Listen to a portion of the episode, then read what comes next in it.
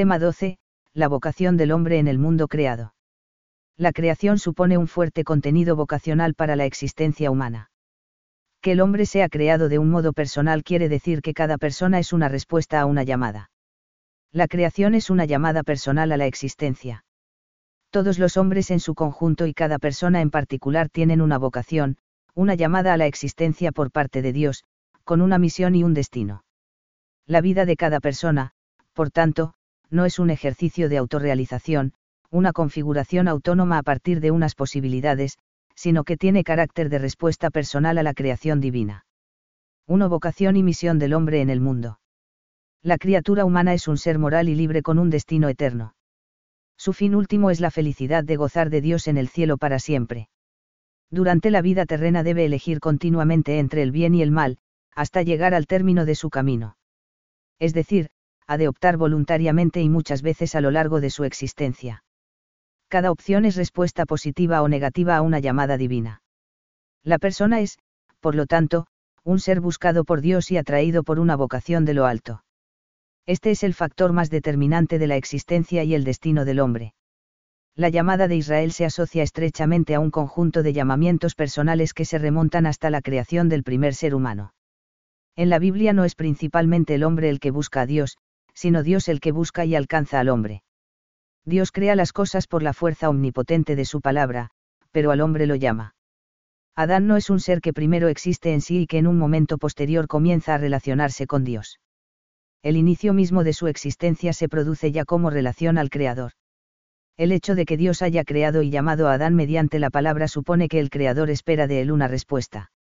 Enseña el Concilio Vaticano II, la razón más alta de la dignidad humana consiste en la vocación del hombre a la unión con Dios. Desde su mismo nacimiento, el hombre es invitado al diálogo con Dios, Gaudium et Spes, N19. La llamada amorosa y llena de misterio que Dios hace al hombre es una llamada a la salvación. Los que han sido llamados reciban la herencia eterna prometida, HB 9, 15. La vocación dice en efecto relación directa al destino del hombre, que es llegar a la patria definitiva después de haber participado ya en la tierra de un adelanto de bienes divinos.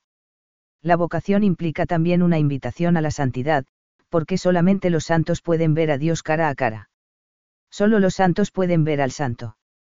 Pero los relatos bíblicos de vocación no recogen únicamente un llamamiento personal y concreto a la salvación y a la santidad, sino que asignan a sí mismo una misión. Llamada y misión en la Biblia no se entienden nunca por separado. Escribe San José María Escribá, la vocación enciende una luz que nos hace reconocer el sentido de nuestra existencia es convencerse, con el resplandor de la fe, del porqué de nuestra realidad terrena. Nuestra vida, la presente, la pasada y la que vendrá, cobra un relieve nuevo, una profundidad que antes no sospechábamos. Todos los sucesos y acontecimientos ocupan ahora su verdadero sitio, entendemos a dónde quiere conducirnos el Señor, y nos sentimos como arrollados por ese encargo que se nos confía, amigos de Dios, 45 la llamada divina descubre a la persona el sentido vocacional del lugar que ocupa y de la tarea que desempeña en la sociedad. Los mismos cometidos que hasta el momento de recibir y aceptar la vocación se realizaban solo a partir de los impulsos y fines naturales de la vida, se contemplan y desarrollan ahora con una conciencia de misión evangélica. La vocación envía a la persona al lugar en el que ya estaba, pero le proporciona una nueva visión de sí misma y del trabajo que Dios espera de ella podemos afirmar que Dios ha creado al hombre para la vida eterna. Pero este fin último es conseguido por el ser humano a través de su vida terrena, en la que debe desarrollar una relación con Dios de criatura e hijo en Jesucristo, y de hermano de todos los hombres. Debe sentirse llamado igualmente a una tarea en el mundo, por la que ha de contribuir a la mejora y edificación de éste, desde el lugar que ocupa en la sociedad humana. Junto a la noción de mundo como universo ordenado o cosmos material y visible salido de las manos divinas, consideramos aquí el mundo desde una perspectiva más bien antropológica, y lo entendemos con el Concilio Vaticano II como el marco de la existencia y la condición humanas, contempladas desde la íntegra vocación del hombre. Mundo y hombre se encuentran profundamente relacionados. La estrecha vinculación entre ambos obedece a la voluntad divina desde el mismo origen de las cosas. El Creador ha constituido al hombre como Señor de la creación visible, para que la gobierne y use glorificando a Dios. La relación del hombre con el mundo se vincula, por lo tanto, muy estrechamente a su relación con Dios, porque al gobernar el mundo y dirigirlo hacia su fin, el hombre está poniendo por obra el querer del Creador, de modo que el fin sobrenatural de la criatura humana redimida incluye también una misión temporal respecto a las realidades creadas. 2. La teología de la secularidad cristiana. La teología cristiana afirma sin ambajes que el mundo creado es bueno, porque procede del querer divino. Al mismo tiempo, a causa del pecado y su extensión, el mundo se encuentra como en poder del maligno, Siefar 1 y en 5, 19. Esto explicaría que las muchas implicaciones y consecuencias contenidas en la primera idea hayan sido desarrolladas con gran lentitud por los teólogos de la Iglesia. La doctrina sobre la bondad esencial del mundo se halla en cierta tensión con las comprensibles prevenciones cristianas contra lo mundano, hasta el punto que el mundo y las actividades humanas de carácter estrictamente profano han sido consideradas a veces como obstáculos de primer orden para la salvación y la santidad.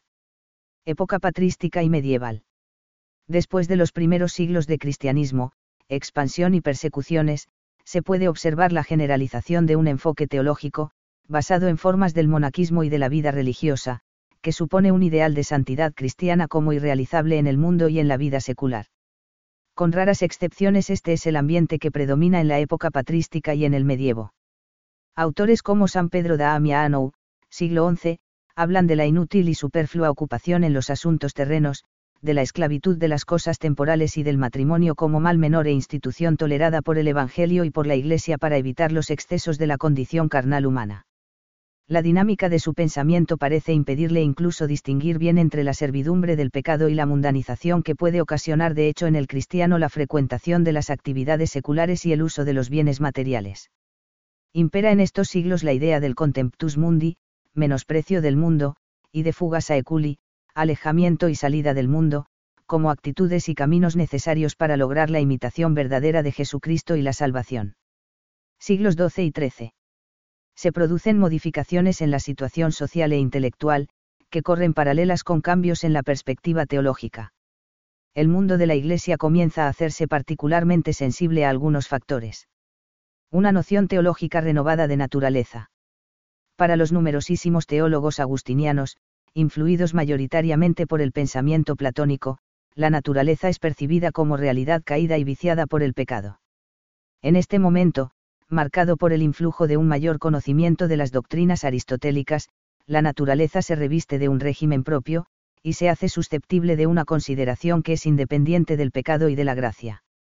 Parte importante de la escolástica concibe la naturaleza con más autonomía y, siempre bajo la causa primera que es Dios, con una causalidad propia se colocan así los cimientos para una doctrina de las causas segundas. Los presupuestos platónico-agustinianos impedían reconocer plenamente la importancia, bondad y relativa autonomía de los valores profanos. Ahora es posible, sin embargo, sentar las bases de una teología del mundo y de lo que más tarde se denominará teología de las realidades terrenas. Los valores profanos y humanos se consideran dignos de respeto, aunque deban permanecer abiertos al influjo y a la operación de la gracia divina elevadora y sanante la ciencia y los saberes humanos se perciben como merecedores de atención por sí mismos. Una nueva concepción de la vida apostólica, más vinculada a la profesión de fe y no específicamente a los votos.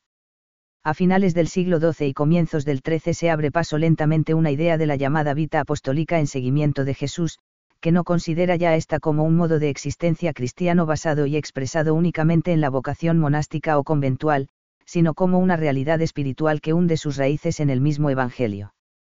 La intervención de Santo Tomás de Aquino con ocasión de la polémica entre seculares y mendicantes desarrolla ideas que desbordan el marco de la discusión y resultan aplicables a cualquier situación cristiana. Tomás sostiene y demuestra la tesis de que todos los cristianos deben perseguir la perfección evangélica, que reside en la caridad y no en los votos. Una renovada valoración de las actividades humanas. Se aprecia en esta época el influjo de una situación social y cultural que aprecia gradualmente la sustantividad de las actividades humanas. La importancia creciente de la vida urbana, unida a la aparición de profesiones y oficios especializados origina un nuevo dinamismo. Comienza a barruntarse que, sin perjuicio de las vocaciones religiosas que se dedican exclusivamente a Dios fuera del mundo, la existencia de innumerables cristianos que permanecen en el mundo contribuye también de modo directo y activo a la presencia e implantación del reino de Jesús en la tierra. Se trata, sin duda, de una valoración incipiente y tenue, pero muy prometedora respecto a la inserción cristiana en un mundo que comienza un proceso de emancipación. Siglos XVI y XVII. La situación real no cambia, sin embargo, apreciablemente, hasta el Renacimiento y la Reforma Católica de los siglos XVI y XVII. Humanistas y escritores inspirados por la devotio moderna, autores como San Francisco de Sales se ocupan en proponer con mayor o menor nitidez y éxito una espiritualidad para laicos que viven en el mundo. Pero es un proceso que no acaba de coronarse, y pronto nos encontramos de nuevo con una división teológica y ascética entre vida cristiana propiamente dicha y vida secular. En este sentido, se habla de un proceso de secularización a lo largo de la modernidad con un doble sentido, uno positivo, secularidad, y otro negativo, secularismo. El proceso moderno negativo de secularización, secularismo, ha llevado consigo a una fractura entre fe y razón, incluso a un enfrentamiento y oposición radical.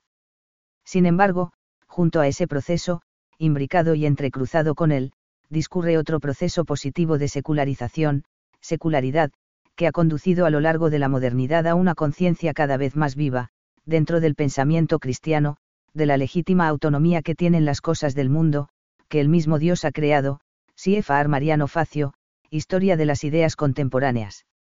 Una lectura del proceso de secularización. Teología contemporánea.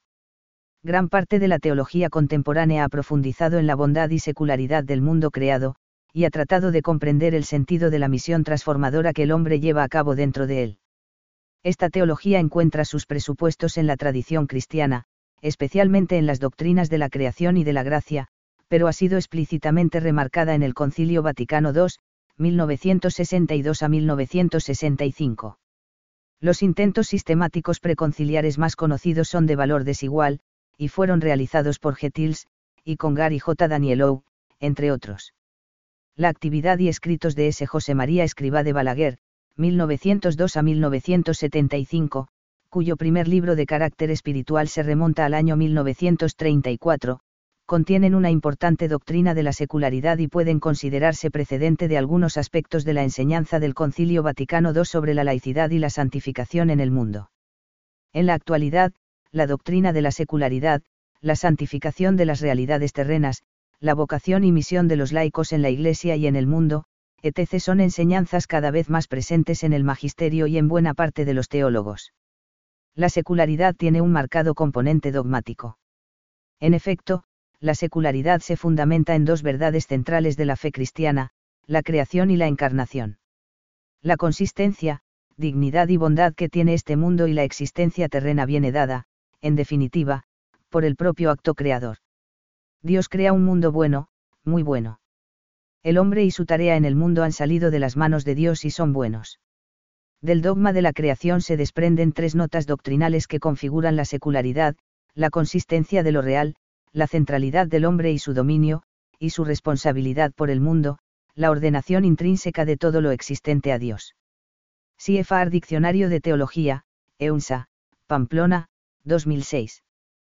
3. La autonomía de lo temporal el carácter positivo de lo temporal como campo inmediato de la misión de la Iglesia y de los cristianos es uno de los aspectos más importantes de la doctrina del Concilio Vaticano II. Cuando el concilio afirma la autonomía del mundo y de las realidades temporales, y proclama el sentido afirmativo de los valores profanos, se refiere a su régimen propio en cuanto no tutelados desde el ámbito de lo eclesiástico. No se dice, sin embargo, que esas realidades y esos valores temporales hayan de ser vistos como opuestos a lo sagrado, sino que, por el contrario, se les considera intrínsecamente susceptibles de ser dirigidos a Dios y convertidos en terreno de santificación para los cristianos. Bajo el título de la legítima autonomía de la realidad terrena, el N36 de la Constitución Gaudium et Spes dice lo siguiente, muchos de nuestros contemporáneos parecen temer que, por una excesivamente estrecha vinculación entre la actividad humana y la religión, sufra trabas la autonomía del hombre, de la sociedad o de la ciencia. Si por autonomía de la realidad terrena se quiere decir que las cosas creadas y la sociedad misma gozan de propias leyes y valores, que el hombre ha de descubrir, emplear y ordenar paulatinamente, es absolutamente legítima esta exigencia de autonomía. No es solo que la reclamen imperiosamente los hombres de nuestro tiempo. Es que además responde a la voluntad del Creador. Pues, por la propia naturaleza de la creación, todas las cosas están dotadas de consistencia, verdad y bondad propias y de un propio orden regulado, que el hombre debe respetar, con el reconocimiento de la metodología particular de cada ciencia o arte.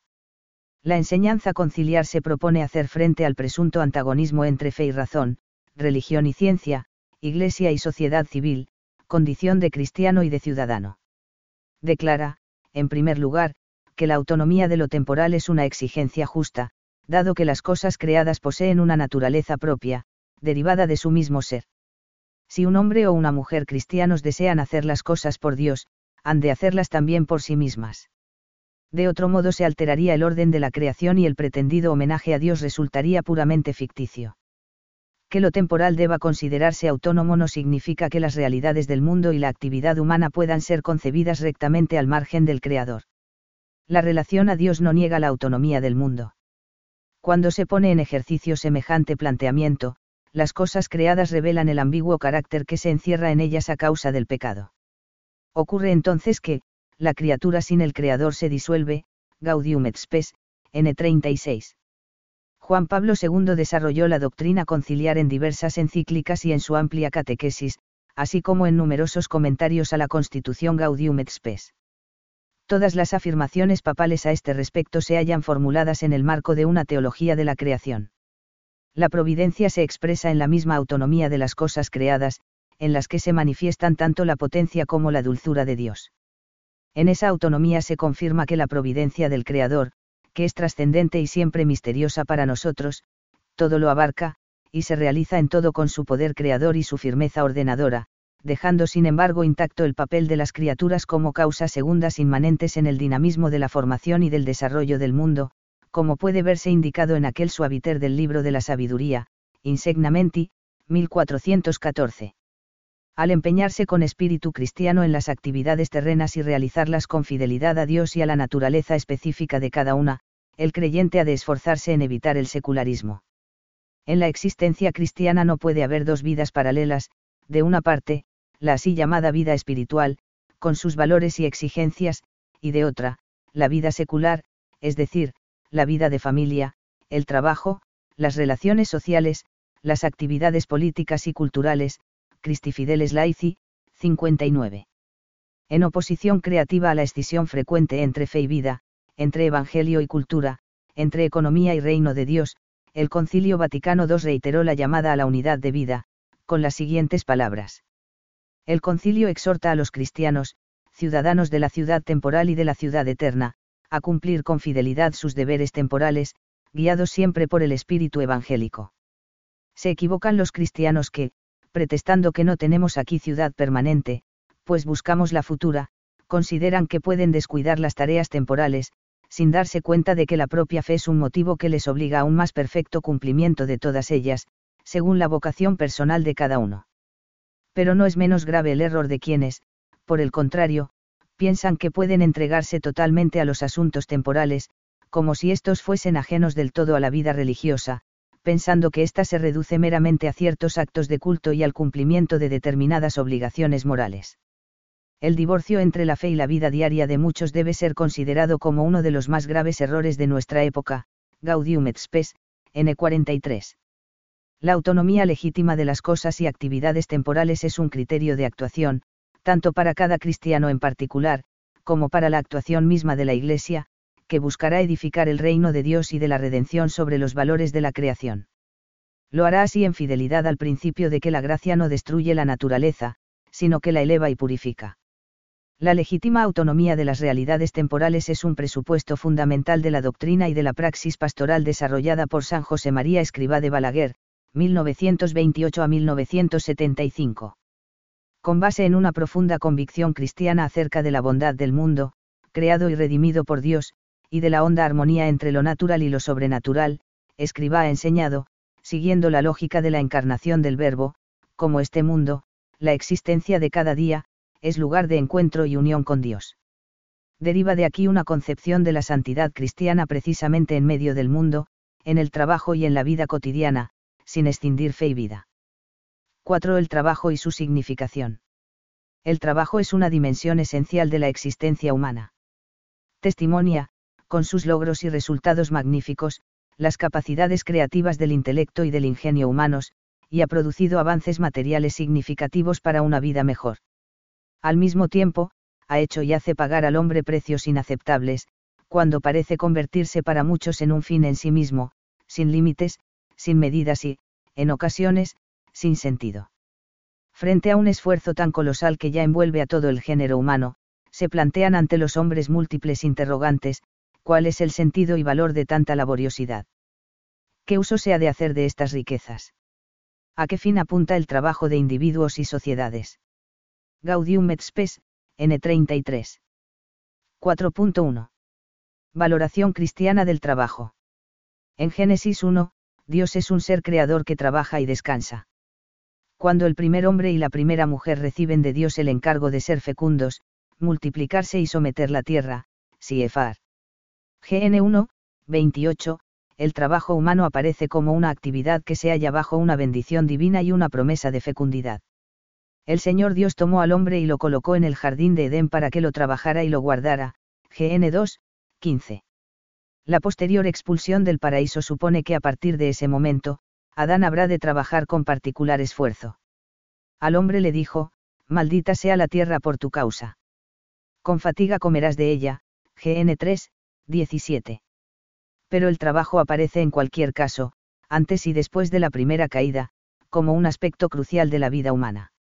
La Biblia contiene así todos los elementos necesarios para nutrir una concepción positiva del trabajo del hombre, que es precisada y desarrollada gradualmente con el paso de los siglos. Así como en los griegos y otros pueblos de la antigüedad, el trabajo es un desdoro para el hombre libre, la idea bíblica cuenta decididamente con ese trabajo en orden a la perfección global de la persona, porque así ha sido dispuesto por el Creador. 4.2. El trabajo es natural al hombre. El hombre es por su misma naturaleza un ser que trabaja. Ser humano y trabajo son de algún modo realidades correlativas, de modo que el trabajo se encuentra esencialmente vinculado al propio hombre. En la actividad trabajadora, la persona tiende, de un modo que es a la vez racional y espontáneo, a la transformación del mundo que le rodea. Se trata de una acción transitiva que repercute honda y continuamente en la naturaleza. Esta actividad humana no es una simple prolongación de la oscura fuerza instintiva que impulsa, por ejemplo, a los animales a mejorar las condiciones de vida de su hábitat. Es un tipo de acción que supone algo nuevo, se ejerce de manera proyectiva y opera con una eficacia incomparablemente mayor, que es resultado de una forma de creatividad. El trabajo es además la acción humana donde se manifiesta más intensamente la unidad psicosomática de quien lo ejerce. Es un resultado directísimo de la unidad del hombre, producto de su inteligencia y de las energías físicas de su ser. El hombre entero origina así un producto que lleva la impronta de su personalidad el trabajo supone finalmente cansancio. Supone mayor o menor agotamiento y una cierta pérdida de energías. Esta erosión relativa de fuerzas personales, y el desgaste que implican, diferencia al trabajo del juego. Los fines del trabajo en la vida humana son múltiples, y sirven al hombre en los diferentes niveles en los que realiza su vida. El trabajo permite a la persona subsistir y mejorar paulatinamente las condiciones materiales que son la base de su existencia considerada como una totalidad hace posible asimismo que el hombre desarrolle las implicaciones de su sociabilidad y establezca una relación fecunda con los demás seres humanos, que devienen así colaboradores imprescindibles. Se integra finalmente en la misma vida espiritual, de la que recibe su dirección y su sentido último, como vía para la imitación de Jesús de Nazaret y la participación en su misterio. Quienes viven dedicados al trabajo enseña la Constitución Lumen Gentium han de ser conscientes de que en esa misma actividad humana pueden buscar su perfección, ayudar a sus conciudadanos, e intentar la mejora de la sociedad entera y de la creación, N41. 4.3. Trabajo y creatividad. El trabajo humano puede y debe considerarse como una actividad creativa. No quiere decirse con ello que sea lícito situarlo al mismo nivel de la actividad divina productora del mundo, y mucho menos que pueda suplantarlo en el orden conceptual. Es lo que pretenden algunas concepciones secularistas modernas, que entienden la creación del mundo no como una obra divina, sino como el producto directo más importante y distintivo del trabajo humano. La vocación del hombre incluye un encargo divino. Descubrir los secretos que el Creador ha escondido en el universo.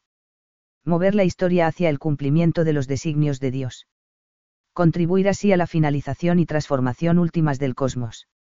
El mundo existe ante todo como un dato que preexiste a toda acción humana, pero existe también como una tarea confiada al hombre. No nos referimos aquí solamente a las grandes contribuciones intelectuales y técnicas que, producto de hombres geniales, han marcado hitos importantes en la historia. Todos los trabajos ordinarios tienen un sentido divino. La convicción de que el trabajo humano es una participación en la obra de Dios debe llegar incluso a los quehaceres más ordinarios, Gaudium et Spes, N25. El trabajo encierra, por tanto, un sentido escatológico y mantiene una relación, misteriosa pero cierta, con los nuevos cielos y la nueva tierra. La espera de una creación nueva y transfigurada no debe atenuar sino más bien estimular la preocupación de perfeccionar esta tierra. El trabajo no tiene como único fin contribuir a la perfección moral del sujeto que lo realiza, de modo que su resultado objetivo sea irrelevante para la constitución del escatón. Los frutos del esfuerzo humano se reflejarán de alguna manera en los nuevos cielos y la nueva tierra, aunque estos sean obra exclusiva del querer y del poder divinos.